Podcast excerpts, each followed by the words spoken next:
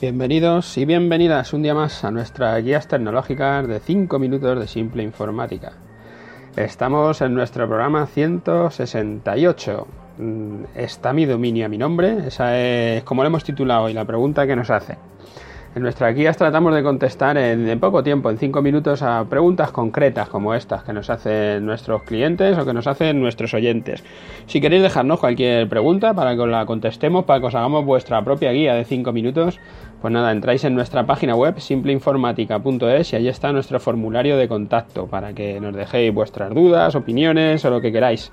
Todo el feedback que nos deis nos viene bien para saber si os interesa lo que hacemos, para saber cómo, qué cosas os interesan a vosotros o por dónde podemos tirar.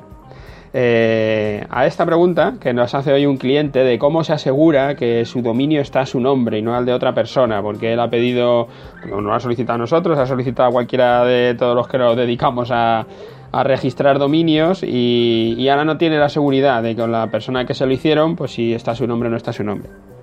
Lo primero, para, para, explicar un poco lo de los dominios, para los que estén más despistados, pues empiezo un poco desde atrás para, para, que se entienda un poco todo esto. Cuando uno quiere tener una página web, lo primero que tiene que hacer pues, es reservar un nombre, ¿no? Un nombre para esa web, como se va a llamar, para que la gente lo ponga y pueda llegar, ¿no? y que no esté usado por nadie. Eso es lo que nosotros llamamos nombre de dominio. Por eso la pregunta está, es, ¿está mi dominio mi nombre? ¿no? Eso es lo que estamos haciendo. Ese nombre de página web que le llamamos dominio. Cuando es para una empresa, pues suele ser sencillo decidir, porque es el nombre de la empresa el que solicitamos, como, un nombre como el nombre de nuestra página web.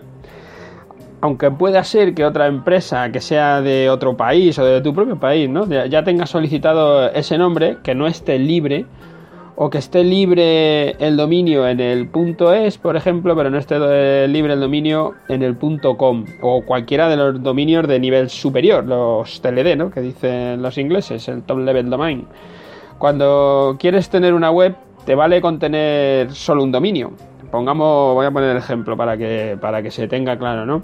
Imagínate, tienes una heladería y tu heladería la has llamado los mejores helados. Y ahora decides hacer tu página web y querrás que tu dominio sea los mejores helados. Eh, si estás en España, pues los mejores helados.es, por ejemplo.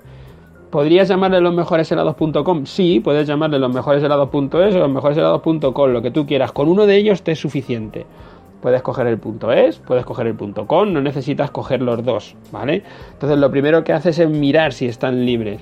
¿Dónde lo miras? Pues te vas a, por ejemplo, os dejo ahí dos enlaces, ¿no? si es el, punto .es, lo normal es que vayáis a dominios.es, que es la web española, que es la que se encarga de, de asignar los nombres, ¿vale? Para que no se repitan, y son los que cobran por hacer este trabajo.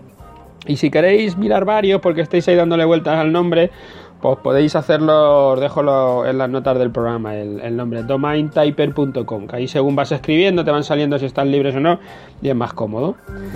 Y puede ser que los mejores helados.com eh, lo busquemos o estemos buscando en domaintyper y veamos que están libres el .com pero que no está libre el punto es o al revés, cualquiera de las situaciones se te puede dar. Ahora puedes decidir, pues eh, como yo mi nombre es ese, los mejores helados.es está libre, pues lo cojo, lo pongo y aunque los mejores helados.com esté ocupado, pues me da igual. Lo malo es que ese los mejores helados.com sea tu competencia. Y entonces a lo mejor tú traigas tráfico que la gente confunda y en vez de poner los mejores helados.es ponen los mejores helados.com o solo ponen los mejores helados y él está mejor posicionado, sale delante de ti en el Google y entonces la gente se va a su página en lugar de la tuya y él vende los helados y tú no los vendes. Entonces, cuando vas a reservar el nombre, pues en la mayor parte de las veces, por, ejemplo, eh, por, lo menos aquí en España, solemos reservar el .es y el .com, porque los, precios son muy bajos, el, dominio en sí, el nombre de dominio, es una cantidad pequeña y de esa manera te quitas problemas con el tema de, la competencia. En nuestro ejemplo, a día de hoy están todos libres, el .es, el .com, el .net y el .org, el .org, perdón, de los mejores helados. Nuestro consejo, resérvate el punto es, que es el dominio de España, y el com, por evitar problemas con algún listillo. Pues el .com pues es muy, muy común y la gente muchas veces pues asocia los dominios con los .com y entonces se te pueden ir para allá. Y si quieres saber quién tiene reservado tu dominio, que es lo que estábamos intentando contestar desde el principio, a nombre de quién está el, el dominio si ya estuviera reservado, que es lo que nos preguntaba el cliente, pues tienes que mirar los datos del juiz. Eh, si lo estás consultando en Domain Typer, pues verás un icono que pone juiz. Pulsas en ese icono y te van a salir todos los daños, todos los datos. El, el dueño del registro, el registrador, administrador, el técnico, todos los datos. Con que tengas eh, a tu nombre el de administrador será suficiente, porque con eso, si el correo electrónico que has dado con de administrador, te van a llegar las comunicaciones para cambiarlo de servidor o para hacer cualquier cosa. O sea, con eso te es suficiente, ya sabes, en el juiz.